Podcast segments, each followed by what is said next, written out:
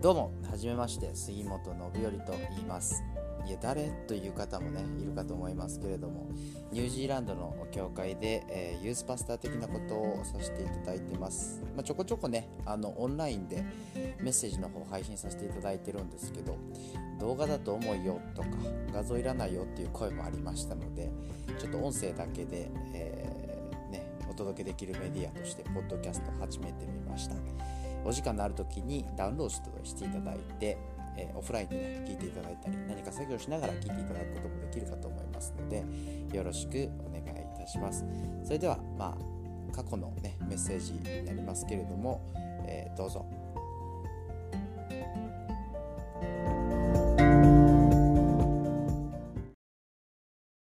かなと思います。さて、えー、今日はですね、伝道メッセージということで、えー実は私、電動メッセージというものをしたことがないんですね。初めてなんですけど。で、電動メッセージってすごいつくづく考えると難しいなと思います。やっぱりその、一回のメッセージで神様を信じるということは、なかなかに難しい。そもそも神様を信じるということ自体が、まあ奇跡的なことなのかなと思いますので、まあ今日はちょっと伝道メッセージと言えるかわかりませんけれども、えー、まあ信仰のスタートポイントと題しまして、まず第一歩目、どうやって信仰始まっていくんだろうかということを皆さんと考えていきたいと思います。はい。でですね、えっ、ー、と、最初の聖句、これですね、ヘブル人への手紙11章6節です。えー、信仰がなければ神に喜ばれることはできません。神に近づく者は神がおられることと、神がご自分を求める者には報いてくださる方であることを信じなければならないのですと。はい。ね、信仰っていうのは神様がいるということと、神様が、まあ、報いてくださる、良くしてくださる方だということを両方を、まあ、信じる。それが神に近づくことだとここでは言ってるわけです。で、まあ僕はクリスチャンホームで生まれましたので、えー、まあ、生まれた時から神様がいるということに関しては当たり前の中で育ちました。で、でも、それが、その自分の信仰として受け入れるまでには時間がかかったんですね。で、まあでもそれは前から知っているものを自分が受け入れるかどうかということだったので、ずっと不思議だったのは、じゃあクリスチャンホーム、要はクリスチャンの家庭で生まれない方、一般の方がゼロから 神様を信じるってどういうことなんだろうかっていうことはもう想像でしかないんですけど、あの、どういうことなんだろうなって考えてました。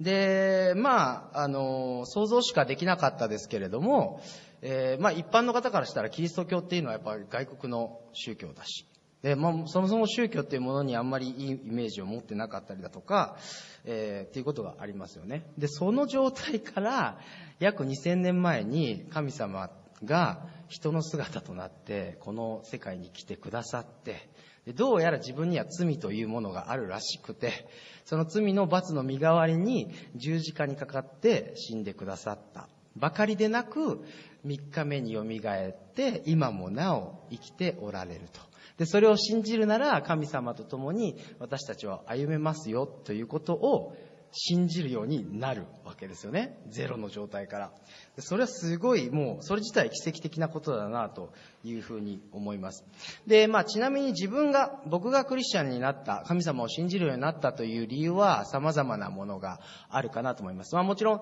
19歳の時にニュージーランド来まして、えー、初めての海外であったし、えー、ね、いろいろ、まあ、その異文化体験を通してオープンな心になっていたというのもあるでしょうし、周りにいた若いクリスチャンたちが魅力的だったとか、まあ、様々な理由がありますけれども、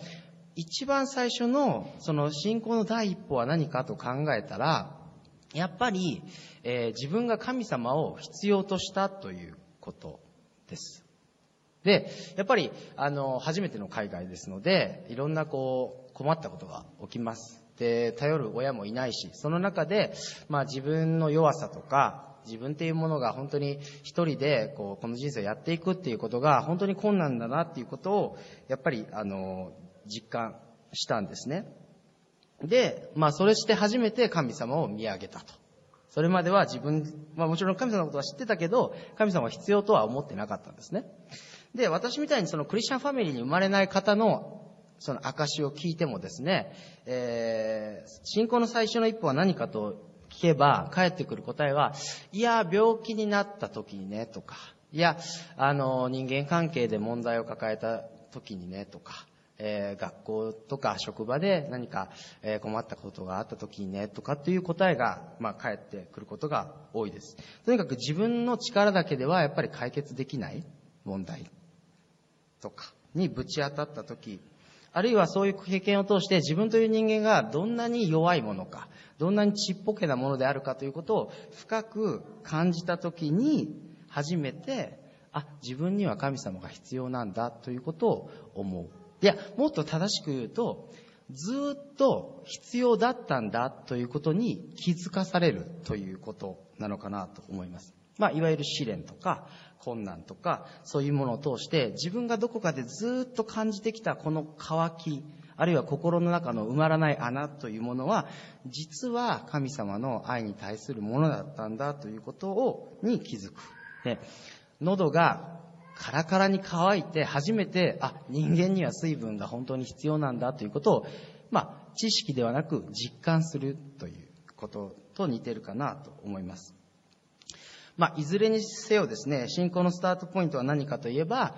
神様が自分に、これね、重要ですね、自分に必要だという感覚が大事なのかなと思います。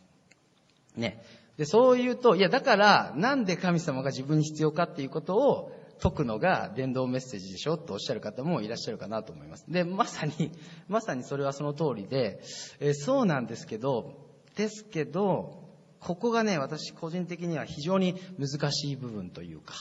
あなんですね。で、正しい例えになるかわかんないですけど、えー、まあ、例えば、むちゃくちゃ太ってた人がいたとします。で、その人が、自分、あの、個人的には全然痩せる必要がないと。思っていたとするじゃないですか。その中、そそういう人にダイエットを進めるのって、ものすごく難しいと思うんですね。まあ、いろんな言い方があると思いますね。あの、まあ、健康のために痩せた方がいいんじゃないかとか、痩せたらこんなにいいことがあるよとか、いろんな言い方があるでしょうけど、それを聞く側にとっちゃ、いや、めっちゃ太ってるやんって、やっぱり言われてるように感じることもあるかなと思います。で、まあじゃあ伝道に話を戻しますと、なぜ神様が必要かといえば、それはやっぱり私たちに罪があるからで、で、人間はみんな罪を犯して、だからその罪があるから神様との関係が持てませんよ。で、イエス様はその罪のために十字架にかかって死んでくださった。だから私たちの身代わりとなってくださって、やっとそこで信じたら神様と関係が戻りますよ、なんてことを言ってもですね、まあ、初めて聞く方にとってはもちろんちんぷんかんぷんだし、もっと言うと、いや、その前に、ちょっと罪人って私そんな悪いことしてないけどねっていうところでやっぱり引っかかってしまって、なかなかその先のお話ができないということがああるかなと思います。だから、やっぱ神様の必要性、神様が自分に必要だっていうことは本人が気づくしかないですね。ダイエットだって誰かにやらされたら成功しないでしょ自分から求めなければいけない。ただ、もちろんヒントはあるわけで、その目印というかきっかけとして、まあさっき言った試練だったり、えー、自分の弱さだったり、災難だったり、えー、埋まらない心の穴だったり、越えられない人生の壁だったり、まあ人によって様々な形をそれは成していくとは思うんですけれど、そういったものが私たちの人生の中には転がっています。で、そういうものにぶち当たった時に、二つ選択肢があるね。それでも自分の力で頑張ってもがいて何とかやっていくのか、神様を見上げるのか。神様はあなたが必要ですというのか。この選択がそこにあります。で、多くの場合はおそらく自分の力で頑張るという選択をしてしまうんでしょう。でも、やっぱりなかなか長続きしないし、えー、究極的には解決になっていかないのかなと思います。で、えー、まあ、なので自分の力じゃこの人生無理やわという感覚、これが非常に重要になってくるかなと思います。で、それがなければ、信じる信じないという問題以前に、神様がいようがいまいがどっちでもいいということになってしまう。だから、自分は神様を信じれるだろうかという問題はひとまず今日は置いといていただいて、神様を必要としているか、神様を信じたいのかと思っているかということが、えー、信仰のスタートポイントとして考えたところなんですね。とはいえどうでしょう。ね、信じたいという思いがあれば、じゃあ人は信じれるのか。ね。もちろんそういうことばかりではないと思います。ね。信じたい、でも信じれないっていう、う状態もあると思うんですね。で、そういう思いを持っている人が聖書の中に出てきますので、ちょっと今日はそれを紹介したいなと思いますがえ、ヨハネの福音書の20章の後半です。で、えっ、ー、と、まあ、イエス様が復活された後のお話なんですけど、えー、12弟子。いや、正確に言うとユダが裏切ったので11人。さらに、えー、この時トマスという人がいなかったので10人ですが、その弟子に、えー、ご自分の姿を表すシーンがあります。で、まあ、弟子さん、お弟子さんたちは、まあ、ここ書いてますけども、えー、扉を閉めて、えー、部屋に閉じこもってました。なんでかっていうと、ビビってたから。何にビビってたかというと、えー、ユダヤ人に殺されるんじゃないか。というのは、自分が付き従ってきたイエス様が十字架にかかった。ということは、イコール死刑になった。ね、魔女裁判じゃないですけども、お前らも同罪だという感じでですね、殺されかねないわけですよ。だから、えー、そこで恐れて、えー、縮こまっていました。で、そこにイエス様が現れてくださって、えー、平安があなた方にあるようにというふうに言ってくださるんですね。で、まあ、イエス様が私たちの人生の中に現れる時って、やっぱりその、恐れている時とか、え自分が迷って、本当にどうしたらいいのかわからないと思っている時とか、それこそ鍵を閉めて閉じこもって隠れてしまいたくなる、そんな時にこそ、イエス様は現れてくださって、そして平安があるようにとおっしゃってくださる方なのかなと思います。で、この平安があるようにっていうのは、えー、まあ、挨拶なんですけど、同時に、まあ、シャローですね。あらゆる面の平安。だから私たちが持つ、そのね、仕事だったり、健康だったり、経済的な様々な問題を人生の中で抱えると思いますけども、そのあらゆる面において平安あれというふうに、え現れてくださる、そんなお方なのかなと思います。さて、ここから、面白いのはここからなんですけど、え先ほど申し上げた通り、一人いませんでした。ね、トマスさんという方が、この、えっ、ー、と、10人集まってて、そこにまあイエス様が来た。でも一人いなかったですね。トマスさんという方がいなかった。で、えー、まあ弟子たちはイエス様を見たわけですよ。復活された。だから、あの、帰ってきたトマスにね、口々に言うわけです。いや、実はね、あの、復活したイエス様が来たんですよ。って言う、言いますけど、トマスは信じないですね。いや、そんなわけないや、みたいな。いや、ありえへんから。っていうことで、えー、このように言います。えー、私は、その手に釘の跡を後の感じがしますが、見て、釘の後に指を入れ、その脇腹に手を入れてみなければ、決して信じません。触るまで、ね、見るだけじゃなくて、触るまで、俺は信じないぞ、というようなことを言うんですね。で、この発言からトマスは、まあ、クリスチャンの界隈では、疑い深いトマスとか、現実主義者なんてことを言われています。でもですね、え3節あと28節で、えトマスはイエス様に、私の主、私の神よと言うんですね。で、何がこの3節の間に起こったのかということですが、まあもちろん、まあイエス様が結局はトマスさんには現れてくださるんですよ。同じ感じで。その鍵閉めてる中でパッと現れて、実際に、えー、あなたの指をここに当てて、私の手を見なさい。手を伸ばして、私の脇腹に入れなさい。信じないものではなく、信じるものになりなさいっていうふうに、あの、現れてくださいます。で、それに対するトマスの答えが先ほど読んだ、私の主、私の神よ、なんですね。で、これさらっと読むと、まあまあまあ、それは見たんだから信じたんでしょうっていうことなんですけど、私の神よっていう言葉が結構すごい発言というか、まあ当たり前ですけど、これ、ユダ、あの、弟子は全員ユダヤ人です。で、ユダヤ教でやってきてますんで、バリバリの一神教。ね、神様一人で、え偶像礼拝は絶対 NG で、だから人に対して神様というタイトルを使うっていうことはありえないですね。でも、そこま、あの、トマスは、えーその私の神よというふうに言う。で、ここまではっきりと信仰告白をするシーンっていうのは、えー福音書の中でもかなり珍しいシーンになります。で、本当にトマスが疑い深い人だったら、そのむちゃくちゃマイナスのとこから、ポーンとね、私の神よっていうコメントまで飛べるのかっていうことを、えやっぱり思うんですよ。で、本当に信じないぞっていう人って、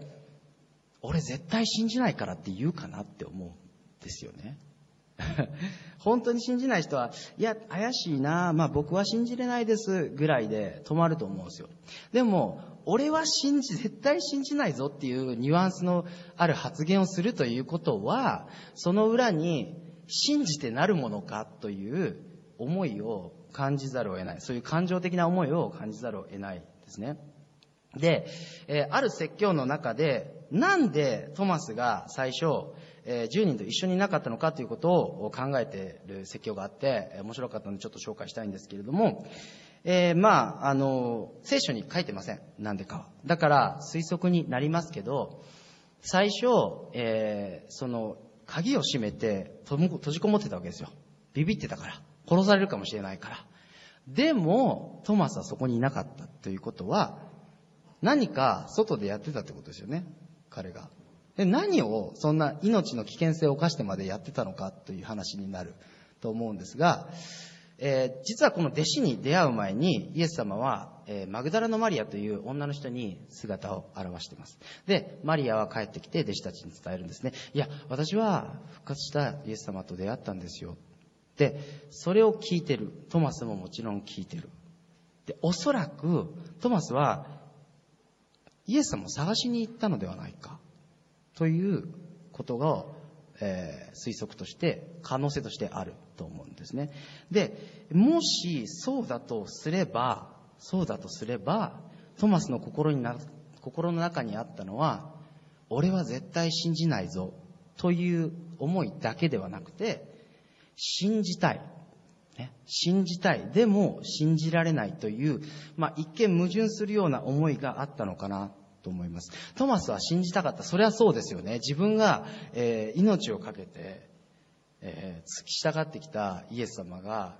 まあ、死なれたわけですけども、それが復活されたんだったら、それは会いたいわけですよ。だから、そういうニュースを聞いたら、飛び出さざるを得なかったのかもしれないですよね。で、もちろんトマスは、その、イエス様が奇跡を起こされたこととか、イエス様の教えとか、イエス様の生き様とか人柄とか全部間近で見てきたわけだから、もちろん復活されたっていうことがあれば、それを信じたいはず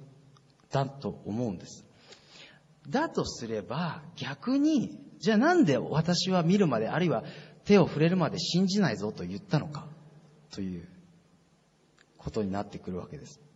もちろんこれまた聖書には書いてないんで、ちょっと推測になってしまうんですけど、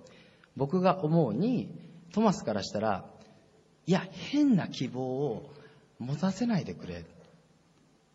変な希望を持たせないでくれということだったのかなと思うんですね。それは、ね、十字架でイエス様が死ぬのを見て、トマスの希望は全部打ち砕かれたわけですよ。ね、その人にかけてきたんですから。で、それが見事に打ち砕かれて、で、死んでしまったんだからもうダメだったんだと。やっとそれを受け入れられたのに、復活したなんてことがありえないでしょ。ありえない。ありえない。でも万が一、本当なら信じてみたい。で、これ絶望、人って絶望を味わった時に一番かけられたくない言葉って何かなって考えたんですけど、希望はあるよっていう話じゃないですか。まあ、例えば、癌になった。で、ステージ4、ね、もう治らないであろう。確率が高い癌に、例えばだったとしましょう。で、いろんな治療を試して、いろんな人に祈ってもらって、それでもダメだった。で、まあ長い時間はかかったけれども、おそらくこれは、えー神様の御心通りになるんだ。自分はそれを受け入れて、えー歩んでいこうという決心がついた。その矢先に、えー久しぶりに会った友達が、いや、この外国でね、こういう手術をしたらね、もしかしたら、もしかしたら治るかもしれないよって言われたら、それは行為としてありがたいけれども、いやもうやめてくれってなるでしょ。ね、も、も、もちろんもしかしたら治るかもしれないけど、これ、治らない可能性だってあるわけですよ。ね。変な希望をやっと受け入れることができたのに、変な希望を持たせないでくれって思っちゃう感情ってすごい、僕はわかるかなと思います。で、希望を持って、もし今度ダメだったら、どうやって立ち上がったらいいの？私って、やっぱりなる。で、トマスもそうだったのかなと思います。で、一般的に、あの、神様を信じれない、ね、イエス様を信じられないっていう理由を聞くときに皆さんおっしゃるのは、いや、奇跡はちょっと信じられないですね、とか、いや、ちょっと復活とかありえないかな、みたいなことを言う、おっしゃる方多いかなと思います。でも、本当の理由って、もしかしたら違うところにあるのかなと思うんですね。うん。神様は私たちのことを無条件で愛してくださる。そしてそれを信じて、まあ、十字架を信じれば、神様と共に歩める。で、このメッセージを聞くときに、人は、あ、なんて素晴らしい。そんなことがあったら、それは本当に素晴らしいなっていう思いと、もう一つ、いや、それないで、それはありえないでしょ、と。そんなことありえないでしょっていう思いが二つあって、おおよその場合、いや、そんなものあるわけがないという思いが勝ち、勝つかなと思います。で、これは、その奇跡や復活などが常識的にありえないという種類のありえないではなくて、全く別の種類のありえないかなと思うんですね。神は全てのことを益としてくださると聖書にあるけれど、私の人生を見たときに、えー、そうは思えない、結局辛いことばっかじゃん、とか。えー、だから神様は私が愛して、神様は私を愛しておられるはずがない、無条件の愛、それは素晴らしいけれども、そんなうまい話があるわけないでしょとか、ね、絶対後で何かを捧げなさいとか、尽くしなさいとかいう裏があるに違いない。で、まあもち、もちろんこういう文字通りひねくれた思いを皆さんが持つことではないと思いますけれども、えー、そうですね、これ飛ばしました。はい。英語で言うなら、too good to be true。そんなにいいもんあるわけないという感覚。自分が経験しているこの厳しい現実と聖書で語られている神様との間にギャップを無意識的にかどうかわからないが感じているどこが別の世界のことだというふうに思ってしまうということがあるのかな。本当だったらいいな。でもそれを信頼して自分の人生を全てかけてもしその希望が嘘のものだったら怖いですよね。偽りの希望ほど恐ろしいものはないわけですから、ね、トマスはまあそういう思いだったかどうか分かりませんが信じたいでも信じられないという状態にありました。でも彼はそこから私の神と告白するまでに至る。で、これは本当に大事なことだなと思います。ね、口で言うということ。まあ、なんとなく教会行って、なんとなく聖書読んで、なんとなく祈って、なんとなくクリスチャンとも付き合って、えー、ああ、いい人たちやな、なんかいい教えもあるな。で、まあ、そういう期間って絶対あると思うんです。で、それは大事だし、そういう期間。でも、どこかの時点で、やっぱり、口に出して私信じますって言うっていうことは多分大事で。恋愛だってそうですよね。告白がなければ関係ってスタートしていかない。まあ、告白なくてもなんとなくスタートする関係もあったとしても、どこかのタイミングで相手のことを大切に思っているっていうことは口にすると思います。ね？それが大事だと思います。ですので、まあ、口にするということは、えー、大事なんだと思います。で、この私の神っていう言葉、すごい個人的でいいなと思いますね。なんかトマスさん、うーん、証拠を判断して、データを判断して、なるほど、あなたは神である可能性が90%ですね、認めましょう、みたいなことではないわけですよ。神様、あなたは私の神様だったんですね。私に必要な方だったんですね。私を本当に愛してくださったんですね。というニュアンスをこの言葉に感じます。じゃあ、どのようにして、ね、ごめんなさい。その思いに至ることができたのか。実際に十字架の後を、まあ、イエス様が現れて見せてくださいます。で、その十字架の後を見て、えー、本人確認取れましたと。ね、イエス様ですね。間違いない。うん。そして十字架にもかかっている復活、うん、復活してるでしょうっていうことではないですね。いや、もちろんそれもあったでしょう。で、その絶対的な証拠を見て信じたということもあるけれど、十字架の傷が示すものというのは、イエス様の愛ですね。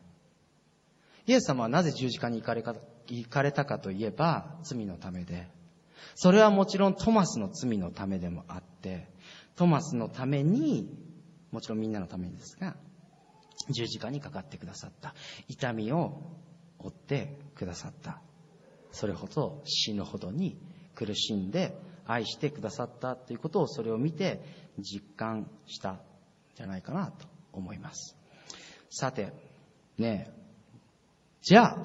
私たちはどうやって、まあ、そうトマスはその十字架の後を見て、えー、自分を愛されているということを深く感じたわけですけども私たちはどのようにして神に愛されているという実感を得ればいいのか。まあね、もちろんその十あの十字架のことを思い起こして自分のために死んでくださったんだっていうふうにスッと思える人もいるかもしれませんけどなかなかそれ難しいかなと思いますので他に何か方法がないかなと考えました。はい、えー、祈りですね。祈り。で、まあ、これが一番手っ取り早いというか、手軽で分かりやすいかなと思います。私も初めに神あの神様を自分に、神様が自分を愛してくださってるっていうふうに感じたのは、えー、先ほどもシェアしましたけども、ニュージーランドに、えー、来た時に自分が弱さを感じて、右も左も分からない中で、本気で祈るようになったんですね。神様を助けてという具合に。で、その内容ってすごいしょうもなかったと思うんです。あの、パスポートをなくしたから見つけさせてくださいとか、実際あったんですけど、明日アイエルツやけどインフルエンザにかかったんで、ちょっと熱だけでも下が下げられませんかねとか、そんなんだったんですけど、